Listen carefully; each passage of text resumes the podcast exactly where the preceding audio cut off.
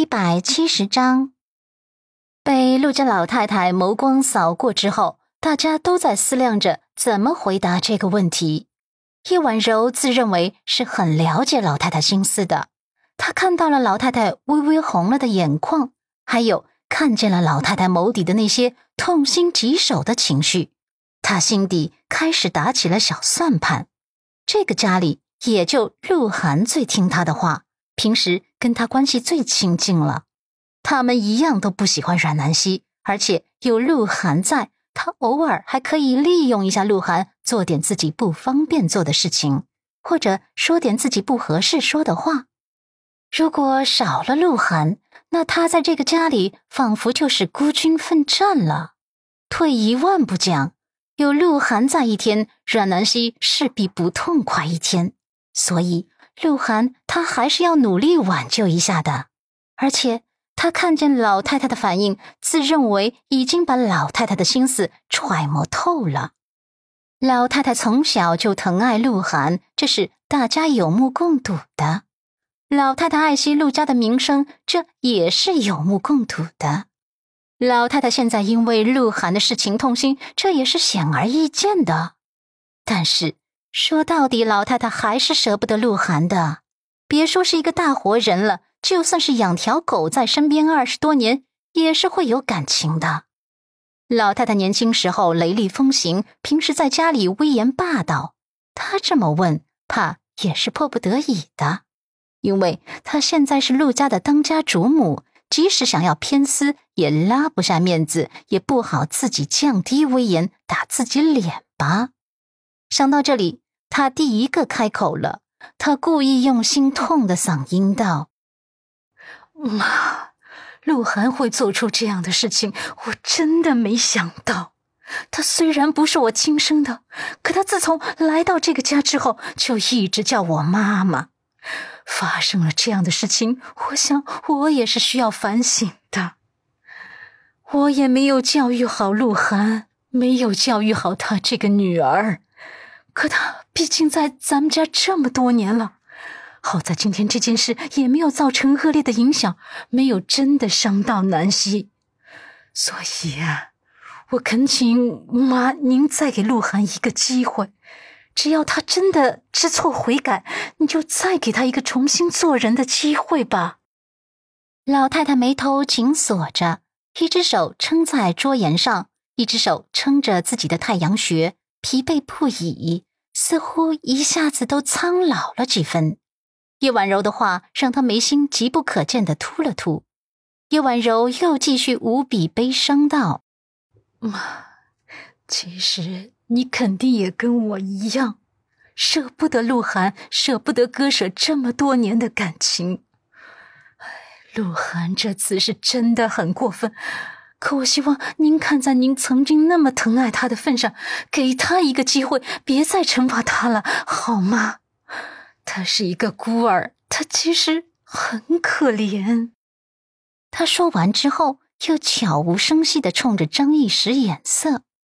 张毅心领神会，然后叹息着递过去一杯温水，道：“呃，老夫人，您这些年怎么宠着二小姐啊？”我们都看在眼里，二小姐做出这些事是很过分，可二小姐还小，您就再给她一次机会吧。等二小姐情绪平静下来后啊，您让她跟少奶奶道歉，让她好好的认个错，这事儿咱就算过去了。您要是责罚她，其实最痛心的还是您自己呀。您这么大岁数了。可要保重身体呀！丽姐在一边沉默着，没说话，只是很心疼的看着老太太。老太太这么大岁数了，的确是经不起这么生气折腾了。老太太似乎是听进去了，又似乎根本没听进去。她没什么反应，只是垂着头。叶婉柔有些急了，她又看着南希，看似宽容大度，又苦口婆心道。南希呀，你也别愣着了。我知道涵涵对不起你，可你要多为奶奶考虑。奶奶在涵涵身上投入了很深的感情，奶奶怎么处置涵涵，她自己都会承受双倍的。所以妈也恳求你原谅涵涵，帮涵涵跟奶奶求个情。趁着这件事还没造成恶劣的后果，咱们就不计较了，行不？说到底，咱们还是一家人。阮南希只是安静的听着，不为所动。叶婉柔暗自瞪了他一眼后，又垂眸开始抹眼泪了。一直没有开口的陆家老太太终于开口了，她眸光复杂的看向南希，哑声道：“丫头，首先，奶奶要向你说声对不起，是我没有教育好鹿晗。”让他做出这么过分的事情来。其次，我想问问你对这件事是怎么想的？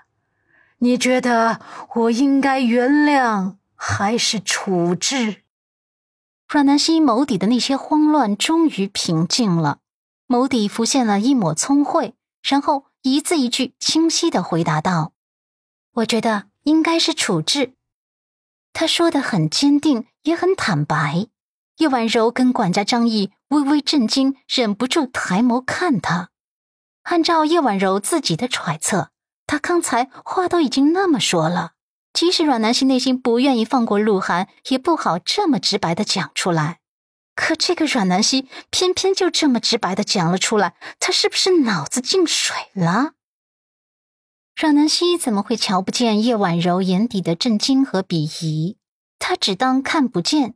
她心底冷嗤：婆婆这是在用看傻瓜的眼神在看她吗？婆婆以为她傻才会这么直白，其实傻的是那些盲目为鹿晗求情的，比如说婆婆，比如说管家张毅。奶奶在这个家里是有威信的。而他注意到，奶奶问的是怎么处置，而不是要不要原谅鹿晗，所以为鹿晗求情肯定是不合老太太心意的。他自然还没傻到要去装大度，然后再违背老太太的意思。再说了，他是真的觉得不应该这么轻易的原谅鹿晗，处置是必须的。他看着奶奶的眼眸，又坦诚道：“奶奶，你不用跟我道歉。”这不是你的错，是鹿晗自己做出的事情。今天这件事我真的很难过，我没想到他会这么处心积虑的设计我。不过我虽然伤心，可我也会努力释怀的。倒不是我有多么的大度，多么的高尚，我只是想要自己活得简单。我如果一直记着鹿晗对我所做的这些事情，我自己也会活得不开心。但是，我也真的不想为他求情。我觉得他是成年人，既然做错了事情，就应该受到惩罚。我也知道你对鹿晗有很深的感情，可我觉得疼爱不能沦为放纵。他说完之后，老太太再度站了起来。